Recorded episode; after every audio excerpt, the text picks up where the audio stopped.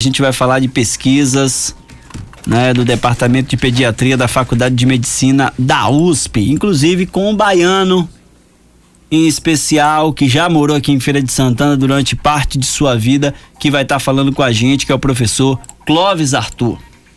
Pois é, o show é isso porque o confinamento social, né, ele tem se mostrado um dos meios de impedir a propagação do novo coronavírus, porém, Ficar em casa impôs uma nova forma de viver e também de se relacionar.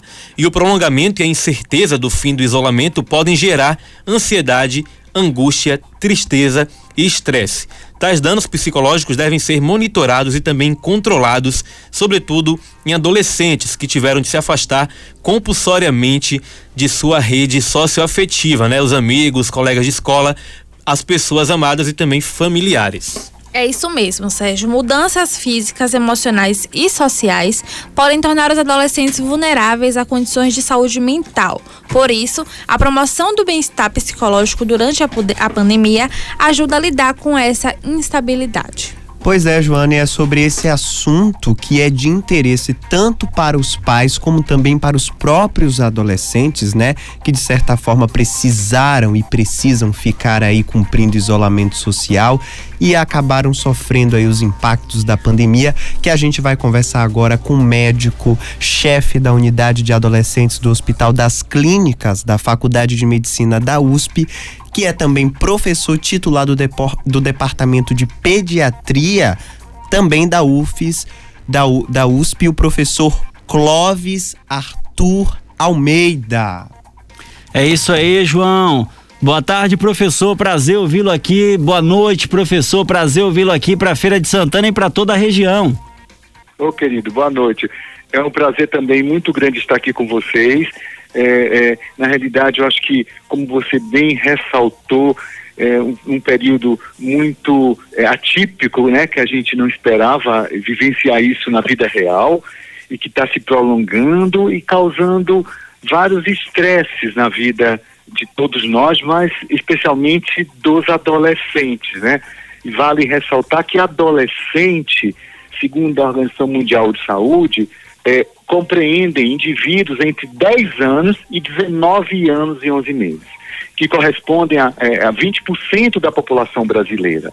Mas muito dos adolescentes, né, na realidade, eu acho que foram é, com essa pandemia, exatamente no momento da idade deles, de descoberta, de, de, de, de, é, de crescimento, desenvolvimento em várias, em várias ações, eles é, foram obrigados, obviamente, a, a, a muitos deles a, a, permanecerem, como você bem ressaltou, em isolamento social e privando muitas vezes da escola diária, dos contatos com os amigos. E aí, nesse aspecto, é, várias questões aconteceram na pandemia. Acho que você ressaltou muito bem. A gente fez um estudo muito interessante, é, acompanhando, é, estamos acompanhando ainda 500 adolescentes, né, adolescentes de 10 e 19 anos, reforço, que apresentaram, é, apresentam alguma condição crônica ou adolescentes normais, né, adolescentes que não têm nenhuma doença. E o interessante é que, independente de ter alguma condição, alguma doença, ou mesmo adolescente no normal, é, o impacto foi igual para eles. Nós vimos que um terço, em torno de 30% dos adolescentes, apresentam algum transtorno emocional é, ansiedade, depressão, mesmo estresse pós-traumático. Isso é um aspecto muito importante. Muito, a maioria destes adolescentes nunca apresentaram essas questões anteriormente. Então, esse é o primeiro ponto que a gente tem que estar atento para os nossos adolescentes. Isso aconteceu não só aqui no Brasil, mas no mundo inteiro, né? Na, na pandemia, alguns, alguns países estão melhorando em relação às questões é, é, é, da vacinação e da tranquilidade, mas o nosso país ainda continua com a pandemia ainda ativa, com novas variantes. Então, isso, de certa forma, está prolongando, intensificando isso para saúde física e emocional dos nossos adolescentes. Professor, e quais as mudanças físicas e psicológicas podem ser observadas em jovens e adolescentes até aqui, que tem como principal fator a pandemia do Covid-19, professor? Ótimo, excelente pergunta.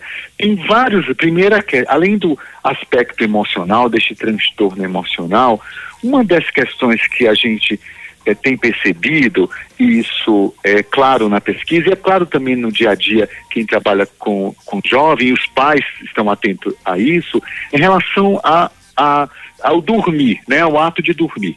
A, a gente viu que é, 65% dos adolescentes estão dormindo após a meia-noite.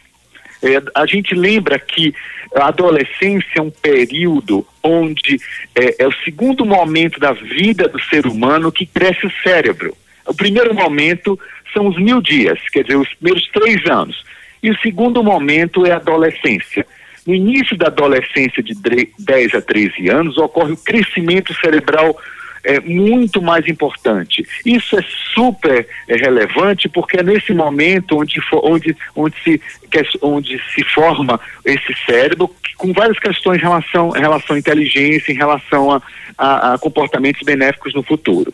Então, o adolescente, para a formação desse cérebro, não só nos 10 aos 13 anos, mas a, durante a adolescência inteira, é necessária, é necessário que o adolescente durma bem. Quanto tempo, quantas horas o adolescente tem que dormir por noite? Nove horas consecutivas.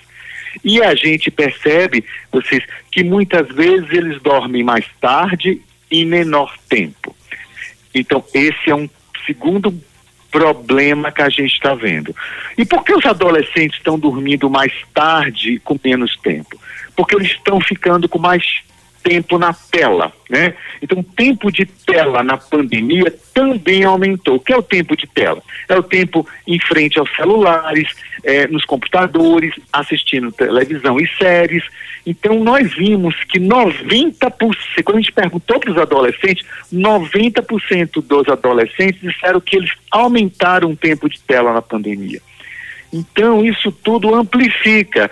Então, ele, é, é, a gente sabe que esse aumento de tela faz com que os adolescentes eles não relaxem na hora de dormir. O dormir necessita que a gente relaxe. Por que a gente dorme?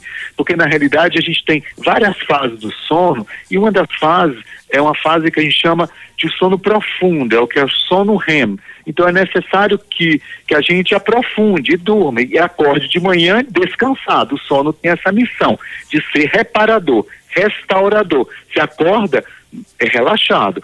Então, muitas vezes o adolescente que fica nesse círculo vicioso de muito tempo na tela e que não descansa, isso pode atrapalhar o seu sono. E isso, de certa forma, essa é uma das preocupações, uma das questões que a gente tem, disso impactar não só na pandemia, mas no pós-pandemia também. Então, os pais têm que estar atentos ao horário dormir, ao desligar os celulares, de preferência meia uma hora antes de dormir, para que exatamente o adolescente restaure isso, tente é, dormir adequadamente, pelo menos sete horas. O ideal são nove, sete a nove horas é, por dia de sono é importante para o desenvolvimento do adolescente, principalmente para o seu crescimento cerebral.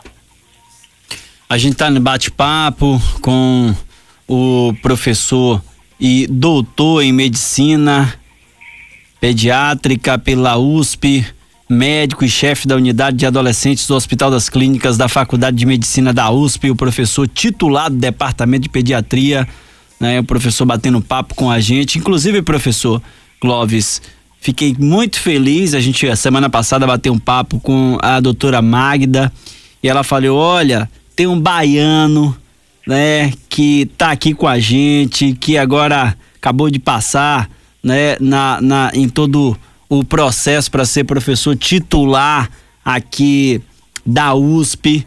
E a gente ficou muito feliz em saber que esse baiano, inclusive, já morou aqui em Feira de Santana, que é o senhor Quero lhe parabenizar, viu, professor? Importante a gente saber que temos baianos como o senhor, que a gente pode considerar referência, já que o senhor morou uma boa parte de sua vida aqui também em Feira de Santana, aí fazendo um trabalho tão especial aí em São Paulo, em especial aí na USP, professor.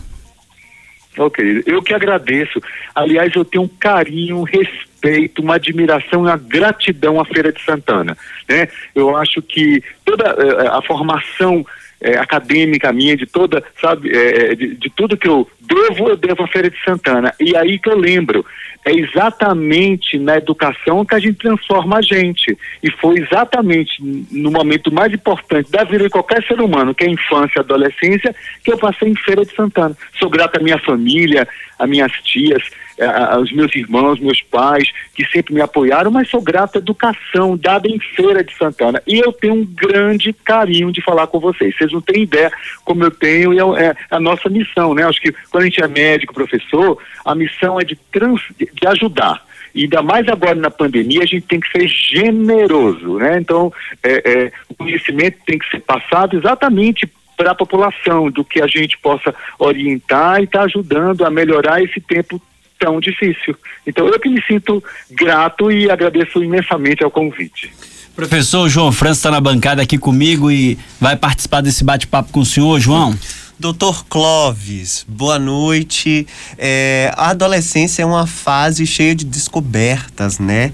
E nem todos os pais é, acham caminhos coerentes para conseguir lidar com a experimentação dos filhos, a descoberta. E eu ouvindo aí o senhor explicando sobre a questão do, do emocional desses adolescentes durante a pandemia, eu fiquei pensando: o adolescente ele tem uma estrutura psíquica que norteia de uma forma diferente as vivências, né? Isso também interfere, sobretudo, na percepção deste momento que a gente está atravessando? Perfeito, João. Uma excelente pergunta. É, é e, e, você está absolutamente correto. É, isso depende, João, da faixa etária. Então, didaticamente, a gente divide a adolescência em três momentos: 10 a 13, né, que é o início da adolescência, é, a parte intermediária da adolescência, que é de 14 a 17, e a parte mais, digamos, mais avançada ou tardia da adolescência, que é de 18 até 20.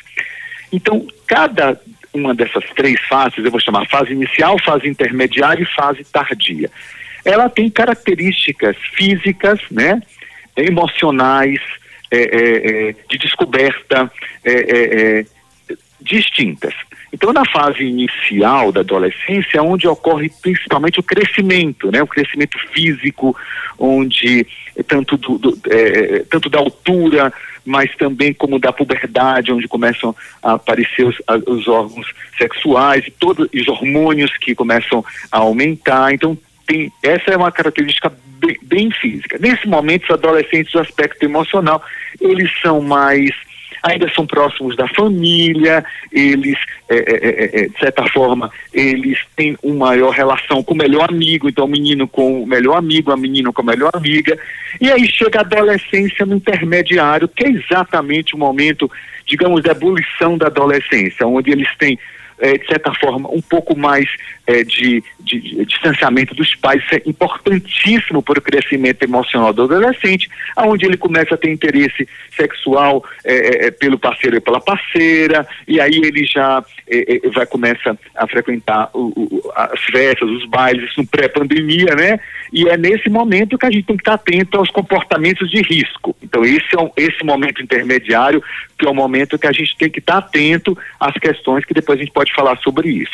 É, e aí o emocional dele é, é mais vulnerável, é normal, porque ele está, às vezes, com com é, é uma é, briga com os pais, mas isso faz parte da evolução normal da adolescência.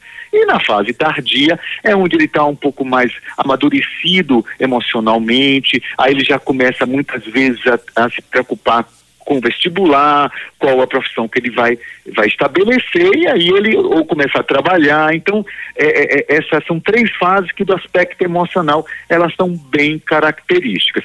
Mas lembrem-se, na pandemia, a, qualquer uma dessas fases, é, é, dependendo do adolescente, qualquer momento, impactou eles, coitados. Quer dizer, imagina que no momento da adolescência, todas as três fases, qual o objetivo? Exatamente a. a, a é, é, ainda mais, eu, eu, tenho um grande orgulho de ser baiano, ainda mais o baiano é simpático, o baiano é comunicativo, o baiano do interior é máximo, né? O baiano, ainda mais os, os de Feira de Santana, que são tão afetivos, a gente é afetivo. E aí, você não. Você fica é, é, mais restrito em relação à comunicação social. Então, eu acho que esse é um aspecto, João, que eu acho que foi talvez o aspecto.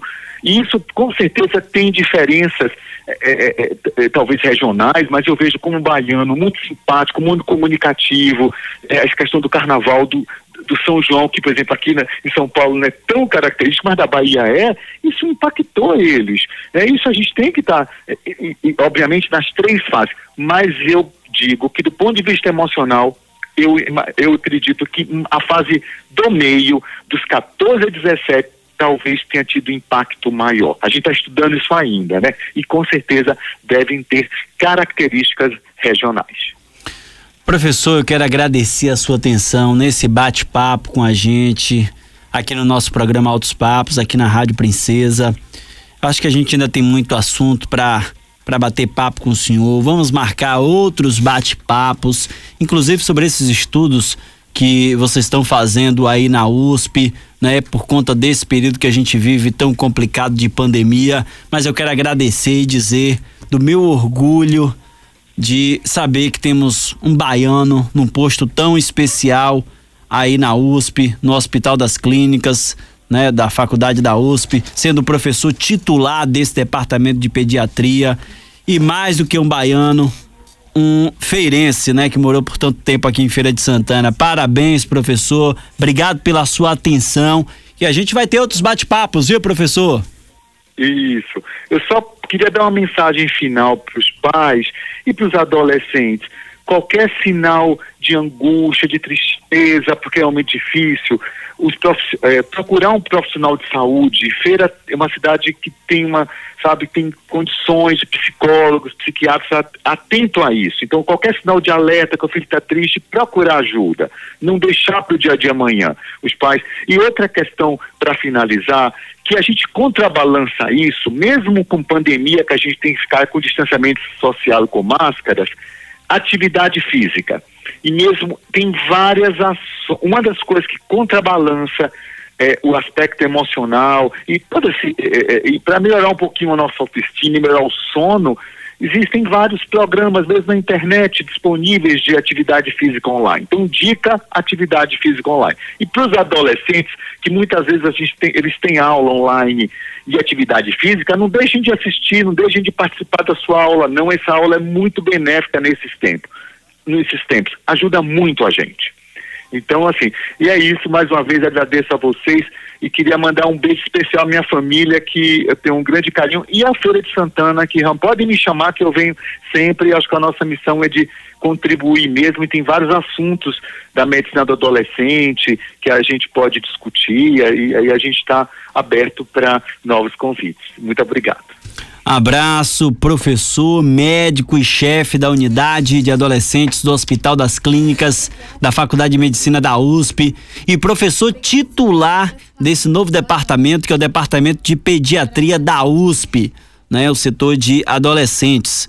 Então, o professor Clóvis Arthur Almeida, que morou a sua adolescência aqui em Feira de Santana, né, como ele bem citou, parte é, importante